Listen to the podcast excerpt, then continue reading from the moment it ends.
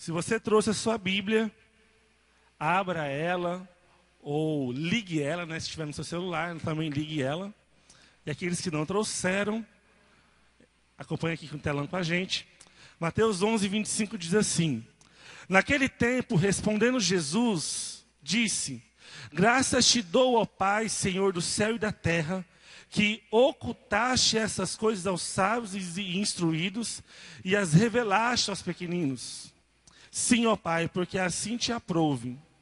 Todas as coisas me foram entregues por meu Pai, e ninguém conhece o Filho senão o Pai. E ninguém conhece o Pai senão o Filho, e aquele a quem o Filho quiser revelar. Vinde a mim, todos que estáis cansados e oprimidos, e eu vos aliviarei.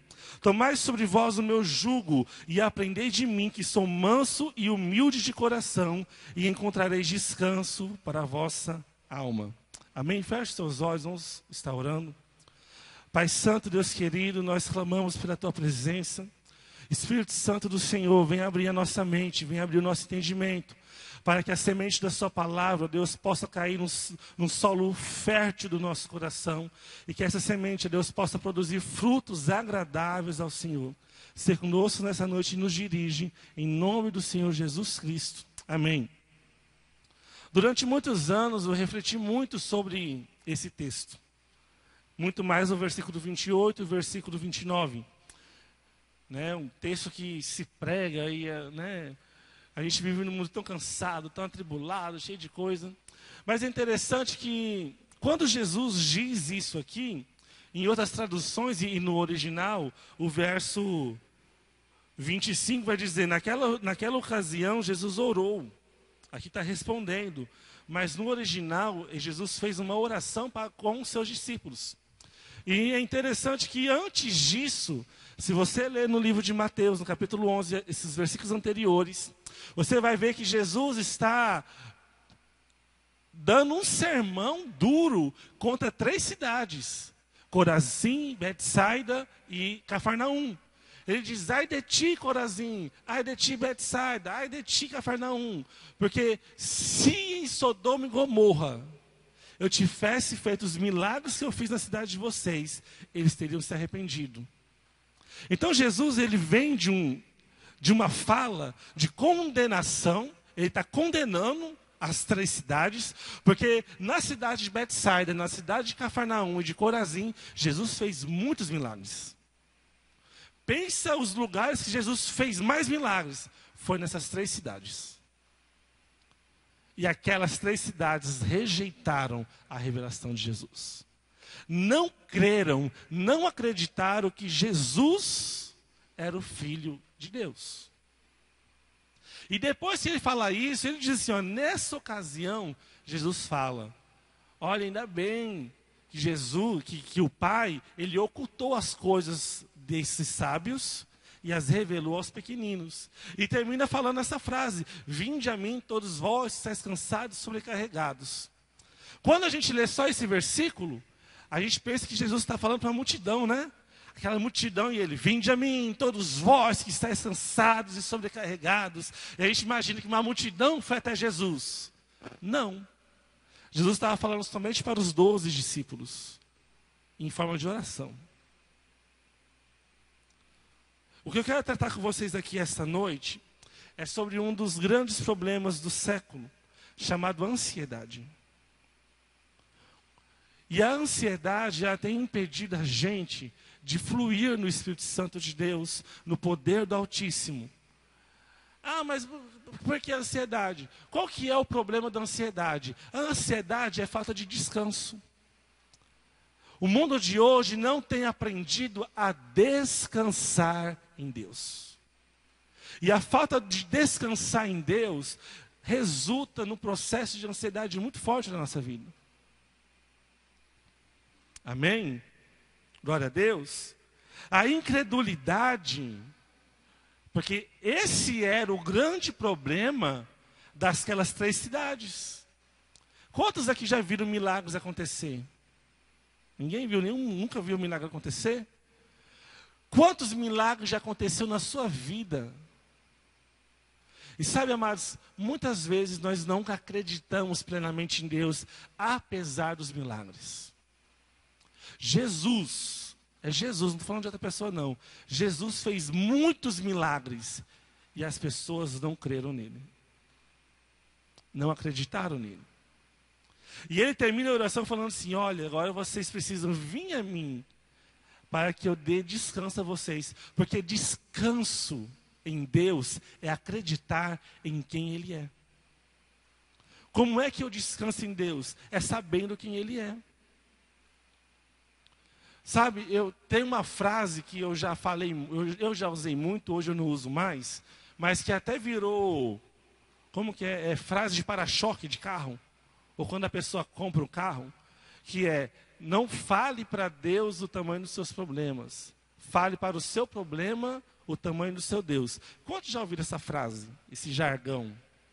Pois é, eu, eu, eu falei muito já isso, mas é um erro. A gente não tem que falar para os nossos problemas qual é o tamanho de Deus. E nem falar para Deus o tamanho dos nossos problemas. Se você quiser falar, você pode falar. A grande diferença é a gente falar para nós mesmos quem Deus é. Porque o seu problema sabe quem Deus é. Deus já sabe qual é o seu problema, mas às vezes nós não sabemos quem Deus é e por isso nós não descansamos.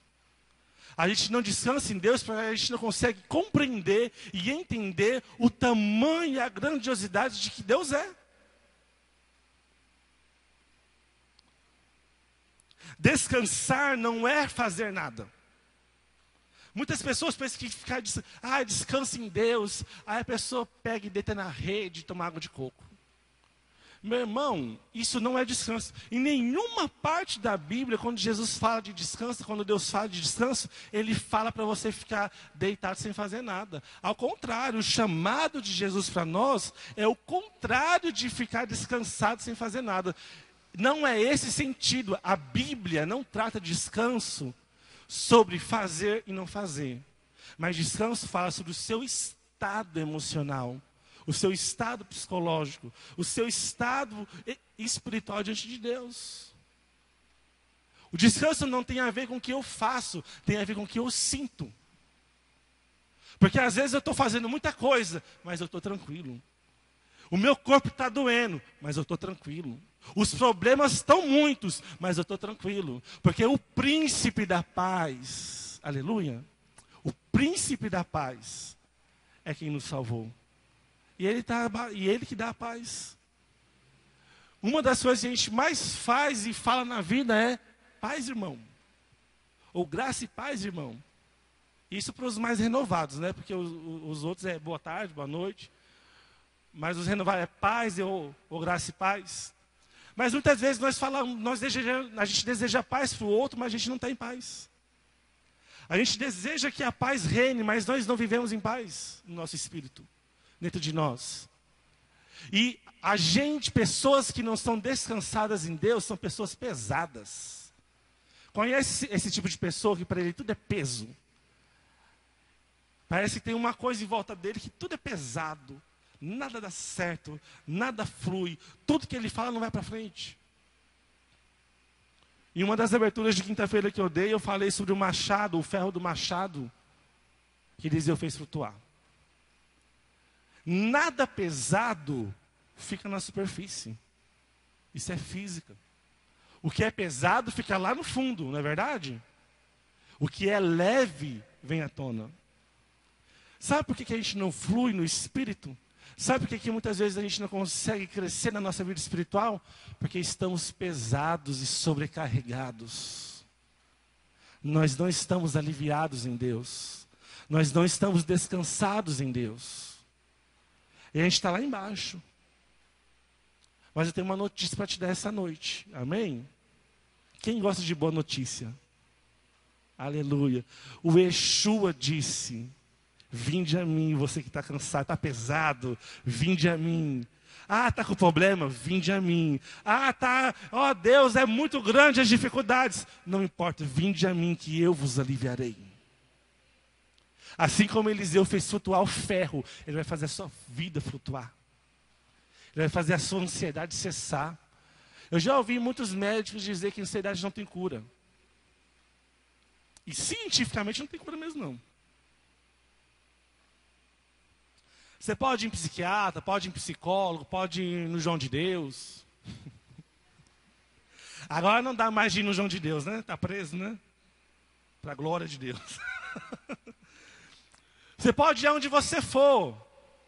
Porque tem cura, meu irmão. Tem coisas nas vi tem coisa na nossa vida.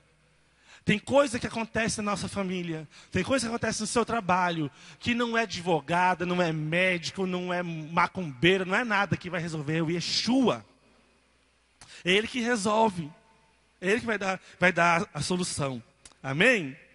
E é interessante que quando Jesus ele, ele fala dessa realidade, que muitas vezes é a, é a minha realidade é a sua realidade. Amados, eu já vi muitos milagres acontecer na minha vida. Eu sou um milagre de Deus. Já vi muitos milagres acontecer e passei muito tempo na minha vida sofrendo com ansiedade, porque eu não conseguia entender quem Deus era, quem Jesus era. E o mundo de hoje, vocês jovens, eu também sou jovem, né? Para a glória de Deus. Esse ano entra nos 30, mas a gente é jovem ainda, para a glória de Deus. Nós passamos. A, a geração de hoje parece que está pior, nesse sentido.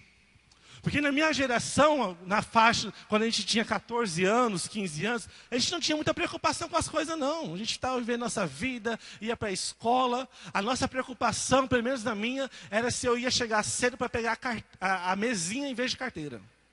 Essa era a minha preocupação. Mas os jovens de hoje parece que está uma preocupação assim com qualquer coisa. Ai, tudo é muito grande, tudo é muito difícil, ai, tudo não vai conseguir, ai, tudo é, um, é, um, é uma tempestade. Meu irmão, acalma, acalma, para de ser ansioso. Ah, eu preciso casar logo. Quem disse que você precisa casar logo? Fala, Jeová. Ah, precisa ter uma namorada, precisa ter um namorado, senão eu morro. Morre não, querida, morre não. Vai continuar a vida. O que mata é pecado. Namoro não mata ninguém, não. Casamento. Tem gente que, que pensa assim: eu preciso casar para ser feliz, eu preciso ter uma companheira para ser feliz, eu preciso ter alguém para ser feliz, eu preciso ter uma igreja boa para ser feliz. Você precisa de Jesus para ser feliz. Não é, não, você precisa de Jesus. Porque se você não é feliz agora com Jesus, não é no casamento que você vai ser, não é no namoro que você vai ser, não é na faculdade que você vai ser, não é no emprego top que você vai ser. A sua felicidade não está nas coisas que você constrói, está nas coisas que você tem dentro de você. E se Jesus está dentro, está tudo certo. Amém? Ah, mas como que a gente vai fazer para enfrentar essa ansiedade? Como que eu vou encontrar descanso? Porque você vence a ansiedade descansando. Eu já fui em psicólogo, eu já fui em psiquiatra. Eu fui diagnosticado com síndrome, do pânico, transtorno de bipolaridade, depressão e um monte de nome de, de ansiedade que tem lá. Tomava remédio, eu não conseguia dormir se eu não tomasse muitos miligramas de Rivotril, senão não dormia. Mas uma vez eu disse assim: Jesus, eu não quero essa vida para mim. Eu não posso viver desse jeito. Não dá, minha cabeça não para, eu não consigo parar de pensar, eu não consigo parar de me preocupar, eu não consigo de, eu não parar de ficar ansioso. O que que eu faço? E ele disse: Vinde a mim. Vinde a mim. Sabe por que você não consegue romper isso na sua vida? Porque você não está indo até Jesus. Você vai no WhatsApp, você vai no Facebook, você vai no Netflix, você vai no YouTube, mas você não vai até Jesus. Você vai para o namoro, você vai para a prostituição, você vai para a pornografia, você vai para muitos lugares, mas você não vai para Jesus. Aí você fica tentando preencher o seu tempo com coisas que vão te satisfazer, mas não te satisfazem, porque só Ele satisfaz a nossa vida. É só Ele que pode fazer a mudança na nossa vida. E aqui está uma outra palavra que tem muito a ver com ansiedade e descanso: satisfação. Em que, que você se satisfaz? Em que, que você encontra descanso? Quando eu estava lá em Figueirópolis, eu assistia muito um pastor, eu não sei o nome dele. É aquele velhinho. Fica tarde da noite, a mensagem é bem tarde da noite. Que ele fala que a esposa, eu sei, eu sei, eu sei o nome da esposa, que ele fala muito da esposa dele, a Pamela. Ele é dos Estados Unidos, mas está aqui no Brasil há muito tempo. E ele, uma vez falando sobre satisfação. E ele ministra cursos para casais. Ele falou assim: Olha, eu casei com o pensamento de querer fazer a minha esposa a pessoa mais feliz do mundo, mais satisfeita. Esse era o meu maior objetivo, fazer a minha esposa ser a pessoa mais satisfeita do mundo. E ele disse que passou dois meses, passou três meses, cinco meses, ele começou a perceber que a esposa dele tava, não estava tão satisfeita.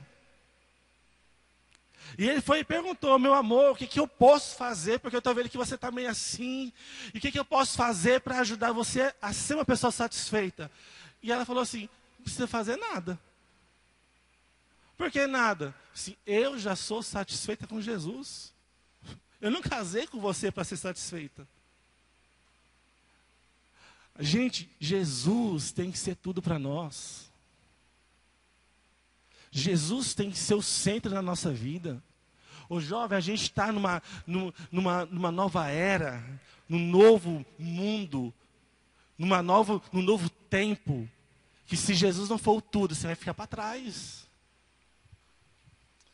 Pastor Lucien disse que existe um novo céu sobre o Brasil. Amém? Você crê nisso? Eu creio, meu irmão. Há um novo céu sobre Araputanga. Há um novo céu sobre a sua casa. Há um novo céu sobre a sua família.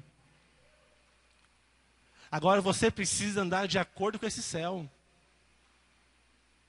Você precisa mudar a sua mentalidade. Você tem que parar de correr atrás das coisas que são da terra e começar a correr atrás das coisas que são do céu.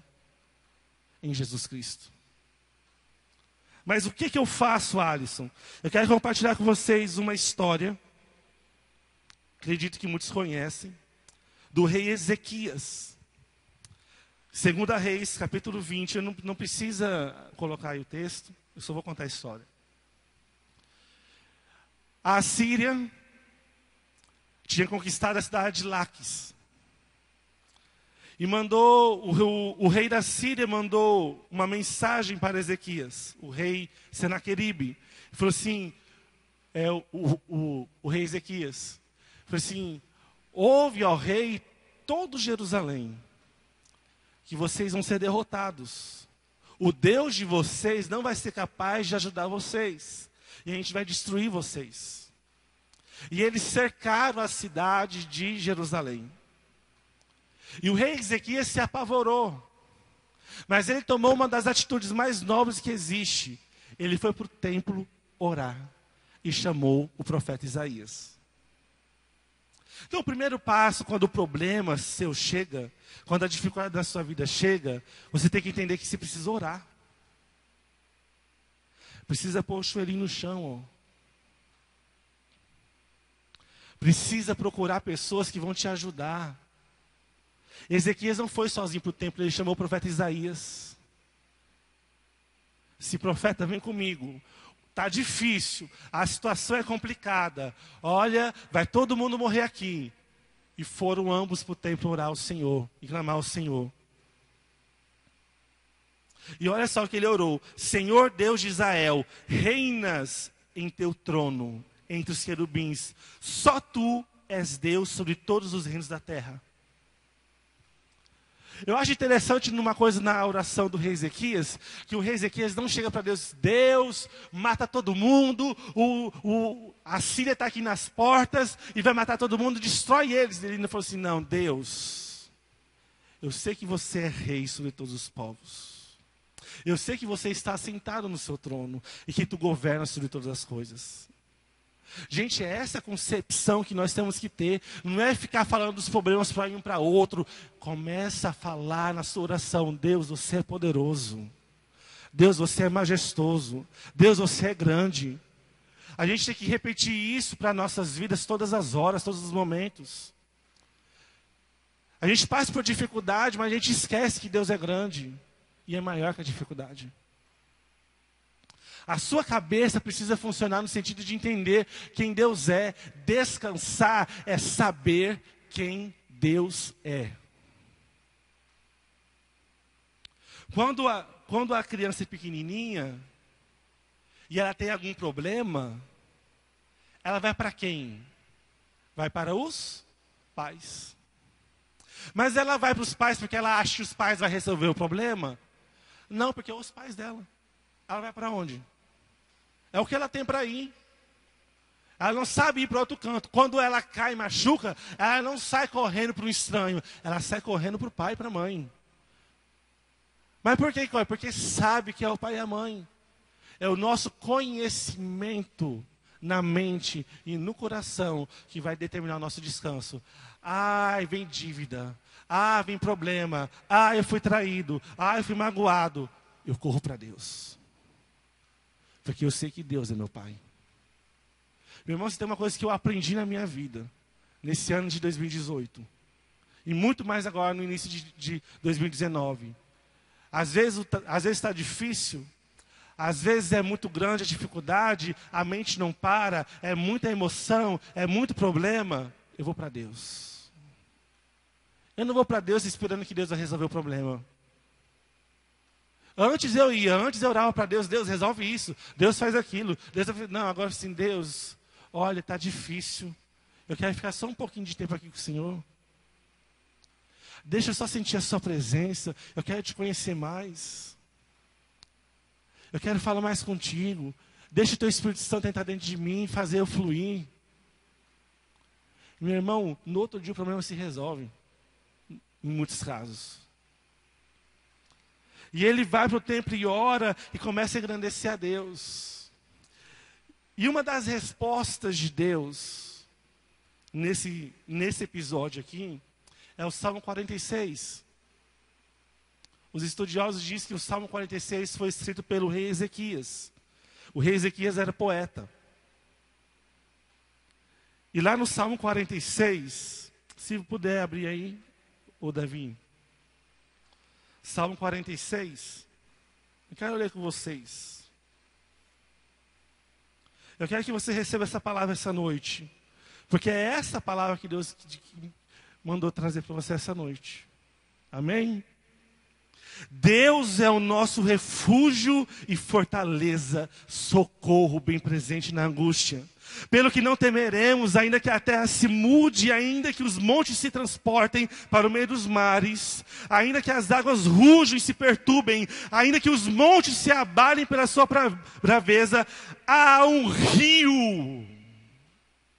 Eu quero profetizar isso na sua vida. Há um rio, meu irmão. O rio não cessou. O rio do Espírito não parou. Não há barreira, não há barragem. O rio de Deus está fluindo para a tua vida ainda há um rio. Deus não secou os rios do Espírito Santo da sua vida. Há um rio cujas correntes o que? Alegram a cidade de Deus, o santuário das moradas do Altíssimo. Deus está no meio dela. Meu irmão, Deus não está fora. Aleluia.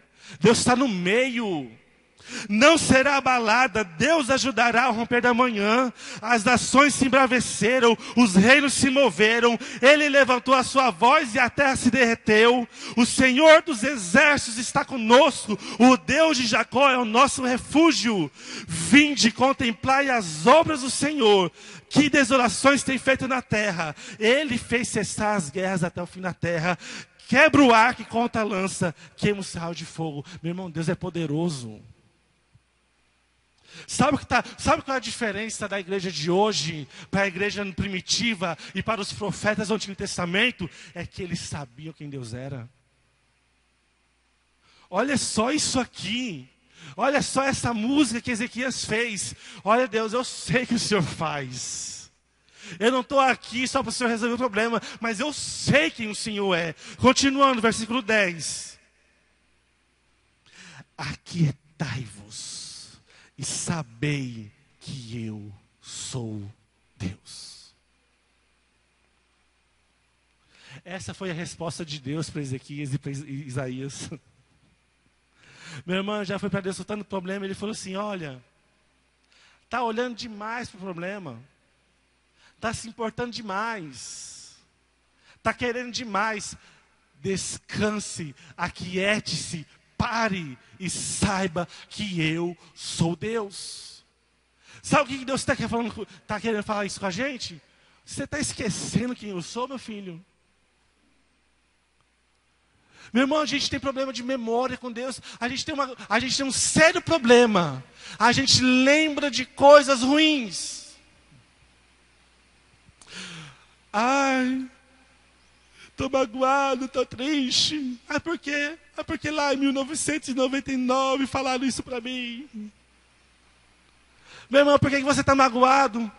Ah, porque já tem uns dois meses que fulano não me dá a paz da igreja. Oh Deus, aquietai-vos e sabei que eu sou Deus. Jovem, você está com a sua cabeça aonde? Você chega na sua casa, está preocupado porque o crush não te deu oi na igreja. Oh, oh, oh, acorda. Aquietai-vos e saber que eu sou Deus. Deus está procurando pessoas que não se importem com os problemas fúteis dessa terra, mas que saibam quem Ele é. Jesus diz: Vinde a mim, e vocês vão encontrar descanso. Aprender de mim que sou manso e humilde de coração. Encontrarei descanso para o quê? Para a vossa alma. Lá em Hebreus capítulo 4, versículo 7. Por isso Deus estabelece uma, uma outra vez, um outro descanso, chamado hoje. Ao declarar muito tempo depois, por meio de Davi, de acordo com o que fora dito antes: Se hoje vocês ouvirem minha voz, não endureça o coração. Ao versículo 10. Coloca isso aí. Porque aquele que entrou no, no seu repouso ou descanso, ele próprio repousou de suas obras como Deus das suas. Procuremos, pois, entrar naquele repouso para que nem caia no exemplo de desobediência. Sabe que por que você peca? Porque você não descansa.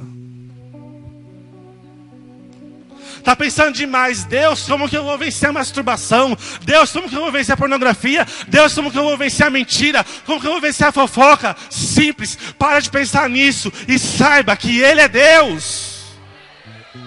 Tenha conhecimento de Deus. Entenda quem Deus é na sua vida. Você está procurando muitas outras coisas e procurando menos Deus.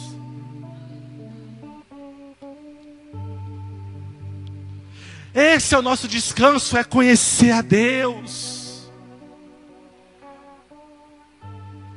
Não fica usando essa desculpinha, não. Ah, eu estou descansando. Vou sair no ministério. Vou parar. Não vou continuar. Ei, Caia na real, descansar não é parar de fazer a obra, não. Jesus pregou três anos para Corazim, para Pé de Cafarnaum, e ninguém se arrependeu. E ele fez? Fez. Ele parou de fazer? Não.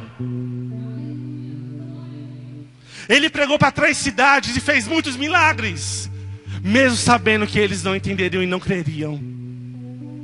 E você quer parar porque você não está sendo aplaudido. Você não quer fazer a obra porque você não vai ganhar dinheiro. Ah, porque eu tenho muita coisa para fazer lá fora. Ei, meu irmão. Buscar primeiro o reino de Deus e a sua justiça. E todas essas coisas vos serão acrescentadas. Muda o foco da sua vida. É por isso que você não flui, é por isso que eu não posso fluir se eu não aprender a descansar. A Bíblia diz que o Espírito é como o vento. Vento levanta elefante? Não. Mas uma pena levinha leva longe. Sabe, muitas na, na nossa vida espiritual, tem muitos elefantes espirituais. Há muitas pessoas sobrecarregadas com peso. Quero te dizer uma coisa, sabe qual é o peso que você tem que ser, que você tem que ter na sua vida? é o peso da glória de Deus. Se for para cair no chão, meu irmão, caia na glória de Deus. Se for para se, se ajoelhar e, e orar, é para orar e pedir a glória de Deus. Moisés, ele, ele, quando ele foi conversar com Deus, Deus, você vai abandonar esse povo? Não, Deus, se arrependa disso, Deus. E eu disse assim: beleza, Moisés, então eu não vou destruir. Mas então eu vou mandar um anjo com vocês. Moisés, não, não, não, não, não. Se a tua presença não for com a gente, a gente não sai daqui. Sabe por que a gente está falhando? Porque a gente está indo em lugares, a gente está decidindo coisas sem a presença de Deus. Eu vou para lá, mas eu não perguntei para Deus se Deus está indo comigo. Eu decidi isso, mas eu não perguntei se, se Deus é isso que eu tenho que fazer. E por último, ele falou assim: Deus, a sua presença vai, amém. Mas eu quero algo mais. Eu quero ver a tua face. Ora, Manashfurirebecandarás. Deus está levantando uma geração, Rudinho eu creio que Deus está levantando uma geração nessa cidade que deseja ver a face do Senhor, que deseja ver a glória do Senhor. Uma geração que não vai se satisfazer com as coisas dessa terra, mas uma geração que satisfaz na presença de Deus. Jovens, mulheres, homens que vão cair no seu quarto, embriagados pela glória de Deus.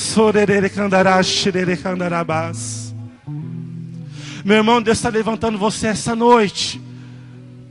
Deus está querendo te levantar, mas para você se levantar, você precisa deixar o peso para lado, para o lado. Deixar a sua ansiedade, aprender a descansar. Ah, mas como que eu faço? Ore, se entregue. Você cantou hoje aqui, eu quero conhecer Jesus. Amados, é só Jesus, mais nada, que pode nos levar no lugar mais alto. O vento está soprando, o vento do Espírito está soprando, o vento sopra, mas só vai as penas leves. O amargurado fica, o magoadinho fica, o encrenqueiro fica. Amém? Coloque-se de pé no seu lugar.